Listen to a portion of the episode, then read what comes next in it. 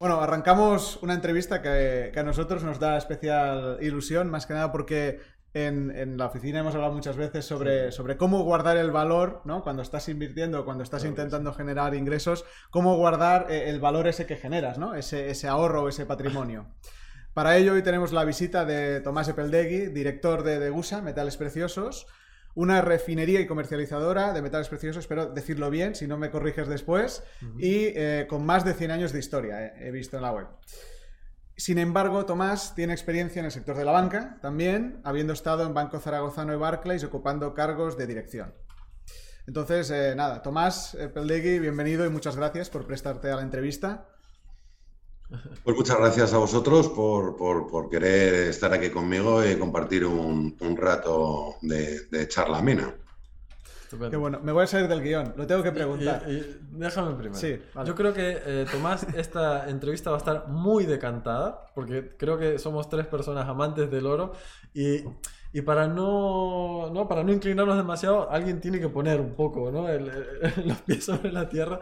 Pero bueno, vamos a tratar de que no se note mucho, porque eh, bueno, nosotros somos eh, eso, amantes y difundidores sí. ¿sí? De, de, todo el tema relacionado con oro y, y, potenciales clientes también, así que... sí, sí, sí. Pues nada, No, eh, le iba a preguntar, Tomás, ¿qué es bronce lo que tienes detrás, la figura? ¿Puede ser? O... Pues tiene, sí, bueno, es una, es una maqueta de, de un Krugerrand. Ah, vale. Los, Krugerrand fueron los, los primer, la, primera moneda que se acuñó con la finalidad de, inversión. La primera eh, se acuñó en 1967 y desde entonces eh, vienen acuñando eh, es la moneda, moneda, surafricana, no sé si lo he dicho antes. desde entonces, bueno, pues vienen acuñando, acuñando monedas, monedas de oro destinadas a la inversión. De hecho, hay una curiosidad que a mí me, captó la primera vez que me puse un poco a profundizar en el Krugerrand. Si te fijas, todas las monedas de bullion llevan un precio, o sea, un valor facial, digamos, en las, en las monedas. Y la moneda de Krugerrand es la única que no lo tiene. Y no lo tiene porque el gobierno de Sudáfrica, el contravalor que tiene una moneda de Krugerrand es su contravalor por el oro que lleva. Es decir, el precio de una moneda de Krugerrand es el precio de cotización de la onza de oro. Muy bien, excelente. excelente. Qué bueno. Eh, luego entraremos un poco más en el tema de monedas, eh, lingotes, todo esto, pero antes yo te he presentado un poco, no sé si quieres comentar algo más sobre tu trayectoria, sobre lo que estás haciendo ahora, bueno, un poco. Bueno, pues eh, un poco por complementar y, continuar con ese hilo, pues efectivamente, eh, Degusa eh, es una empresa que a lo que nos dedicamos realmente es a la comercialización. O sea, tenemos, tenemos en Alemania una refinería, pero esa refinería está más dedicada a lo que es el reciclado del oro e incluso productos, digamos, semi-elaborados para, para, la, para, la, industria, más que realmente una, una fundición eh, para fabricar los, nuestros lingotes. Nuestros lingotes eh, se acuñan por, por eh, refinerías las más, las más importantes a nivel mundial, son refinerías acreditadas por la LBMA, igual que nosotros, nos movemos en el círculo dentro de lo que es la, la LBMA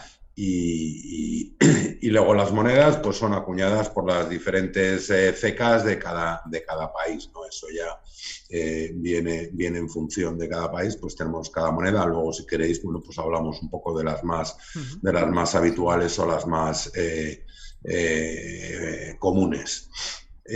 luego, en cuanto a Degusa, pues Degusa efectivamente como como empresa dentro o como marca dentro de lo que es el comercio de oro, pues arrancó a finales de 1800 y arrancó pues como la refinería de oro y plata eh, alemana cuando en aquella época pues el, gobierno que había en ese momento pues decidió que quería sustituir las monedas de plata por las monedas de oro y hacía falta una, una refinería y de ahí es donde, donde salió. De hecho, Degusa es la abreviatura en alemán de refinería de oro y plata.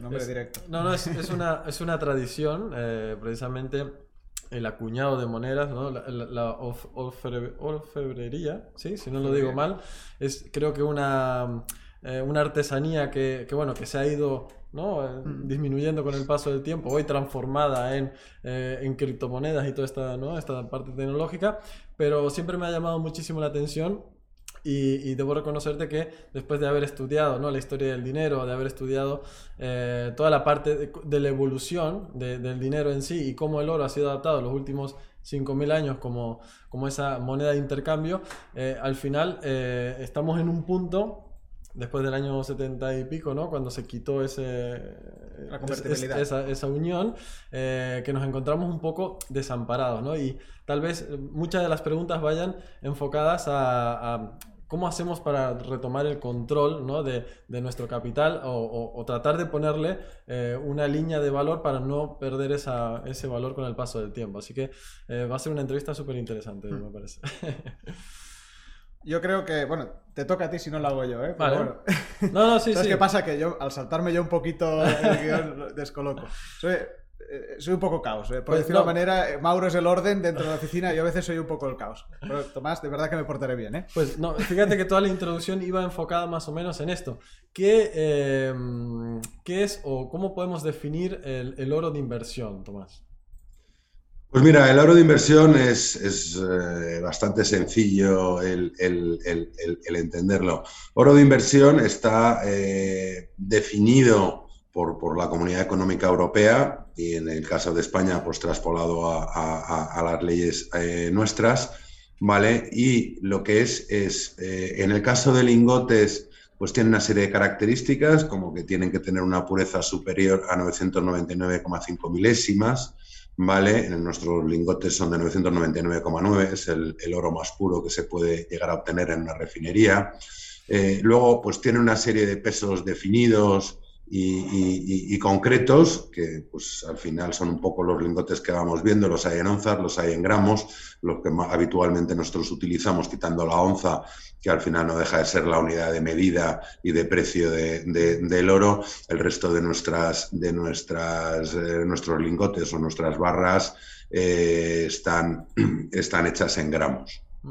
Entonces, eh, para que sea oro de inversión, pues tiene que tener esa capacidad de pureza, tiene que tener esos pesos y, bueno, pues, pues estar acuñada en una empresa acreditada para, para la fabricación de, lingotes, ¿no? Un lingote hecho en una refinería sin las acreditaciones correspondientes, pues sería un lingote de oro, pero no sería un lingote de oro de, inversión, Todo esto eh, en cuanto a lingotes. Luego tienes las monedas. Las monedas ya tienen una serie de, características eh, más, más amplias que los lingotes, porque las monedas, pues para que sean consideradas de oro de inversión, tienen que estar acuñadas posterior a 1800, con lo cual, bueno, pues, pues hay monedas utilizadas como monedas de bullion y muy habituales, como pueden ser los 50 pesos mexicanos, que son monedas de final de 1800. Eh, luego tienes eh, las monedas no pueden valer más que un 80% eh, por encima del oro, porque hay monedas que aunque sean más modernas y pudieran estar dentro de,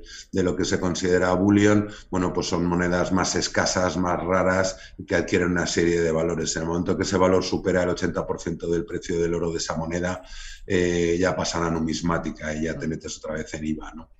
Eh, otra de las eh, características que tiene que tener una moneda es que hayan estado en circulación, pues estén acuñadas por una, casa de, la moneda, eh, que, es, que es el caso de la, de la mayoría o de todas las, las monedas que hay, ¿no? Y, en general un poco podríamos, podríamos decir eso. Hay algún que otro requisito más, pero así a grosso modo es, esa sería la característica entre los lingotes y las monedas para que estén tipificados como oro de inversión. Pero lo que es importante realmente de que estén tipificadas como oro de inversión es la exención del IVA. Es decir, tú, tú compras oro y no vas a tener el peaje fiscal como tienes con cualquier otro objeto o cualquier otro bien material que uno compra. En el caso del oro, y es normativa europea, está exento en toda Europa el oro de inversión está exento de IVA. Excelente, excelente. Yo recuerdo que, bueno, antaño eh, las mujeres, ¿no? Mayores, bueno, las mujeres en esa época, porque luego fueron mayores, eh, acostumbraban a comprar joyas, eh, joyería y tal, porque, bueno, siempre se decía que el oro al final no perdía valor con el paso del tiempo. Y luego vimos cómo, bueno, muchas de esas joyas con el paso del tiempo se van heredando, se van dispersando en las familias y al final acaban en, en, ¿no? en, en, una, en, una, casa de estas de venta de oro y tal. ¿Hay mucha diferencia con el oro de inversión, con, con el oro que, viene, que proviene de la joyería en este caso? Pues mira, hay mucha, hay mucha diferencia. La primera es lo que acabamos de decir, el IVA. El IVA ya estamos hablando del 21%.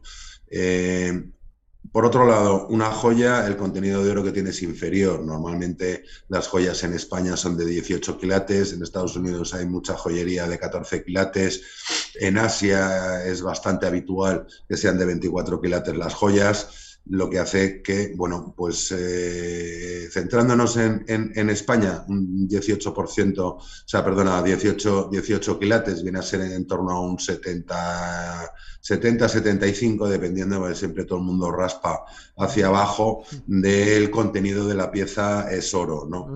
Eh, entonces, en una joya, pues en una joya pagaríamos el metal, el trabajo, para, para, para, mm, elaborar esa pieza, la firma, eh, el IVA. Bueno, eh, lo que haría es que mucho de nuestro dinero se fuera quedando por el camino, ¿vale? Mm, cuando, bueno, pues si nos compramos un lingote, eh, la inversión sería mucho más eficiente, ¿no? También hay que tener presente que en, muchas en muchas ocasiones o en, la tradición en la que estamos hablando de joyas también tiene un sentido para mí, o así lo interpreto yo, y es en España realmente hasta, mm, yo me atrevería a decir que llegó de Gusa, pues no había una empresa eh, acreditada, una, un concesionario oficial eh, de primera fila. Entonces, bueno, pues, pues, pues probablemente las, las personas tenían mucha más confianza en su joyero o en sus joyas habituales, más que, bueno, pues en el, los establecimientos que hemos estado teniendo hasta no hace muchos años donde se podía comprar este tipo de piezas. ¿no? Hay que tener presente, y de hecho en el 2019 el Consejo Mundial del Oro ya hizo un informe y un estudio en el cual, bueno, pues el, el 60, me parece que era el 65-70% de la gente encuestada que nunca había invertido en oro y tenía intención de hacerlo, su primera barrera o su primera limitación a la hora de dar el paso venía siendo la confianza. ¿Con quién hacemos este negocio? ¿Quién te da la credibilidad eh, suficiente para hacer eh, eh, tu inversión con, toda la tranquilidad y sabiendo que bueno pues pues pues realmente estás comprando lo que quieres comprar y no te están dando pues gato por liebre por decirlo de alguna manera importantísimo claro. porque además no, no, tenemos forma de... E, es difícil para un usuario ¿no? medio saber si realmente la pureza que te están hablando es, es, real o, no. E, es muy difícil, ¿no? Eh, yo quería preguntar em, si, si, opinas o cómo opinas tú al respecto de si podemos, si deberíamos tener, al menos deberíamos tener eh, oro en nuestra cartera de forma perenne o solo recurrir a él ya más en momentos en los que suena, empieza a sonar que hay inflación o que hay peligro de, bueno, pues del tema de eh, crisis económicas, etcétera. Bien, bueno, pues, pues vamos a ver, esto viene en relación con, una pregunta muy habitual. ¿Cuándo es bueno comprar o cuándo es bueno invertir en oro? Eh, realmente, para mí la respuesta a esa pregunta es siempre. Eh, cualquier momento es bueno, hombre, vamos a ver, tenemos momentos excepcionales donde está claro que estamos moviéndonos en máximos y efectivamente, igual en ese momento, pues sí es conveniente eh, observar un poco y, seguir, y seguir viendo un poco la evolución antes de dar ese paso eh, sobre la marcha. Pero la inversión en oro nos permite que podamos ir haciendo compras recurrentes. Eso al final lo que nos va a permitir es unas veces comprar arriba, otras veces comprar abajo. De esa manera vamos a ir promediando el, precio ¿no? y obteniendo pues, pues al final un, mejor precio. Muchas veces, me acuerdo pues en el 2018 que tenía, bueno, pues el oro tuvo ahí un bache antes de ya empezar a arrancar como, como se arrancó, pues tenía clientes que me llamaban preocupados, oye Tomás, esto ha bajado ¿qué podemos hacer? Y yo lo que les decía es, compra más, porque realmente mejoras tu precio medio de compra y por otro lado la, tendencia claramente es alcista, entonces es recomendable incorporar más y en, el, en el caso en el que estábamos hablando pues también es recomendable pues aprovechar ese, ese punto de, partida, ¿no? eso, eso creo que es, eh, es, es, es fundamental, ¿no?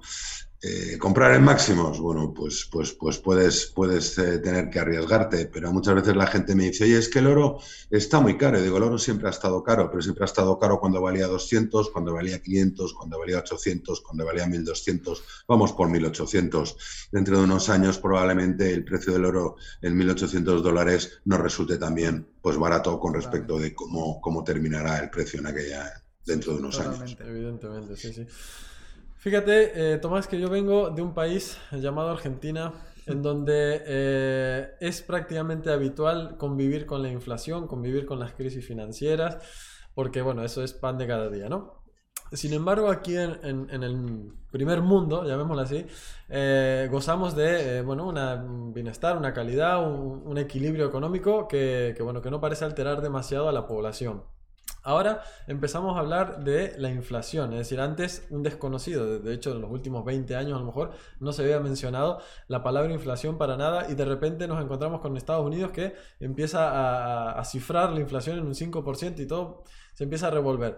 Nosotros los argentinos que olemos las crisis a, kilómetros, eh, nos preguntamos, ¿por qué si de repente, ¿no? Eh, empieza a, ver ese, ¿no? ese, ¿Sabes cuándo va a llover? Que, que, empiezas a oler, mira, parece que va a llover porque huele humedad, ¿no?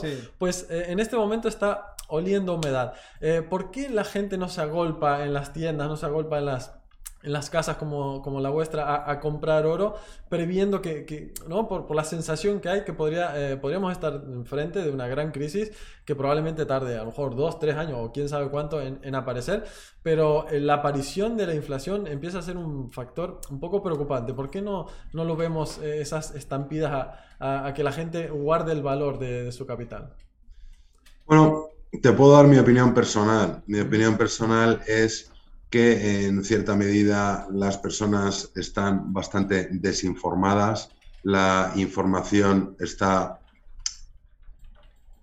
bueno, podemos decirlo, manipulada o interesadamente eh, orientada, ¿vale? Eh, todo eso, al final, yo es que cada vez que me hablan de inflación, me parece que utilizar la palabra inflación no es la adecuada, ¿no?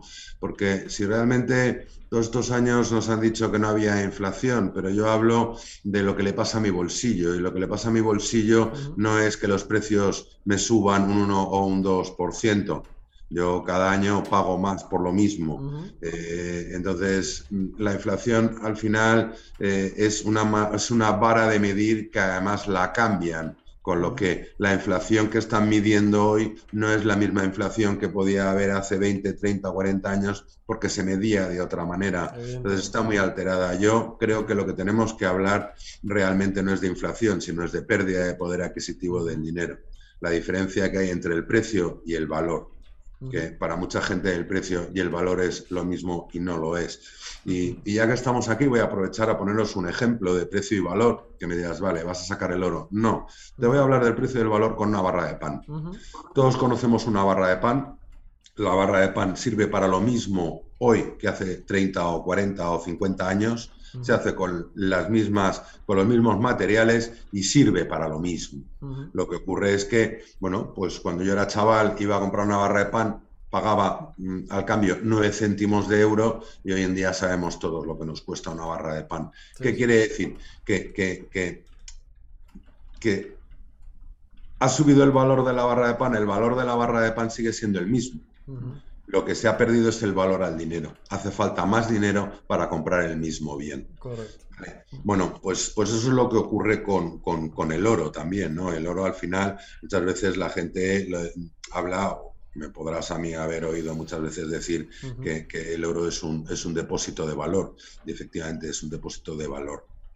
Pero, pero la gente confunde precio con, con, valor y ahí es donde, donde se desvirtúa en gran medida pues todo esto con, añadido con la inflación, etcétera, etcétera. Realmente lo que vale menos es el dinero, el oro subirá más o menos, tendrá más o menos demanda, pero como un objeto tangible que podemos tener en nuestras manos, pues está claro que, va a seguir incrementándose ese precio. No porque pueda valer más o menos, ya, ya eso lo podemos ver, valorar o discutir, sino simplemente por el hecho de que el dinero va a valer menos. Eso es una de las grandes cosas que nos aporta, que nos aporta el oro, ¿no? Por otro lado, bueno, pues, pues hay muchas, muchos críticos que dicen, bueno, es que el oro ya no está funcionando con la inflación. Bueno, es que es que eh, estamos demasiado acostumbrados a que todo tenga que ser acción-reacción, a que em, se, se haga la palabra inflación y ya el oro tenga que estar disparado. El oro no se mueve así, el oro se mueve de una manera mucho más lenta, pero mucho más firme, va dando pasos. Es normal que después de haber llegado a donde llegamos, a los dos mil y pico, cuando tocó máximos en agosto del año pasado, pues el oro tenga que coger fuerza, coger fuelle para poder volver al siguiente. Esto es como los escaladores de los 8000. No puedes poner un escalador después de bajarse de un 8000 a hacer otro 8000. Tendrá que bajar al valle, coger energía, respirar, volver a coger fuerzas para volver al siguiente. Totalmente, totalmente. Yo, mira, hablando de, de que estamos demasiado pendiente, quizás esto es un poco un deje que tenemos porque se ha financiarizado tanto la economía, estamos tan, tan pendientes ¿no? de esos mm, porcentajes que suben, porcentajes que bajan, el, precio. Al final, eh, un poco, por sacar un, poco un titular de lo que comentas, eh, Tomás, eh, el oro no, está, no te tienes que fijar en el precio, sino más bien en el valor que estás comprando. Es decir, que lo que compres sea bueno, porque al final, por lo general, y esto que lo hablamos en la llamada que tuvimos, no lo miras para venderlo al día siguiente, lo miras para probablemente no venderlo, a poder ser, ¿no? Y si no lo tienes que vender, es que están yendo bien las cosas. Eso, eso, esa es la parte, ¿no? Hablábamos también de los seguros y todo eso. Exacto, o sea, vamos a ver, hay demasiada tendencia, pues como decíamos, acción-reacción. Al final, bueno, pues yo considero que las, instituciones financieras en, determinados apartados, pues oye, no han sido del todo honestas con todos los clientes y realmente, bueno, pues todos se lo han llevado al financiero, ¿no? Al final, si tú ves cualquier libro, cualquier teoría de cómo diversificar un patrimonio, te habla pues de inversiones inmobiliarias, de inversiones financieras, colecciones, eh, economía real, oro, ¿no? Y, te ves tú ahora a una entidad financiera que te dice, no, nosotros te gestionamos tu patrimonio. dices, bueno, vale, ¿y, cómo lo hacemos? Entonces, eh, ¿cómo te gestionan tu patrimonio? Pues con fondos inmobiliarios, con fondos renta fija, fondos de renta variable, fondos en arte, fondos, todos, todo lo han formateado en fondos. Y, bueno, pues, pues a mí me parece muy bien que puedas tener una cartera financiera dentro de ese cesto que tienes tú para tus inversiones financieras. No entro que sea más o menos, pero, pero tenemos que tener claro que es el cesto de nuestras inversiones financieras. Y ahí puedes, bueno, pues hacer tus inversiones en formato financiero. Pero si tú te quieres comprar una casa, no es lo mismo comprarse un fondo inmobiliario. Si tú quieres invertir en oro, no es lo mismo comprarte un ETF. El ETF te viene bien para la diversificación por un motivo estratégico, por un motivo táctico de tu cartera financiera. Pero pero la, función de tener oro y la función de tener oro eh, en formato físico es un poco lo que tú decías antes. Esto es una inversión a largo plazo, no una inversión a corto plazo. Em, es, un vehículo que vamos a tener, bueno, pues, pues yo muchas veces a mis, a mis clientes les digo esto, el verdadero objetivo es que llegue a los bisnietos. Si llega a los bisnietos le ha ido bien a todo el mundo.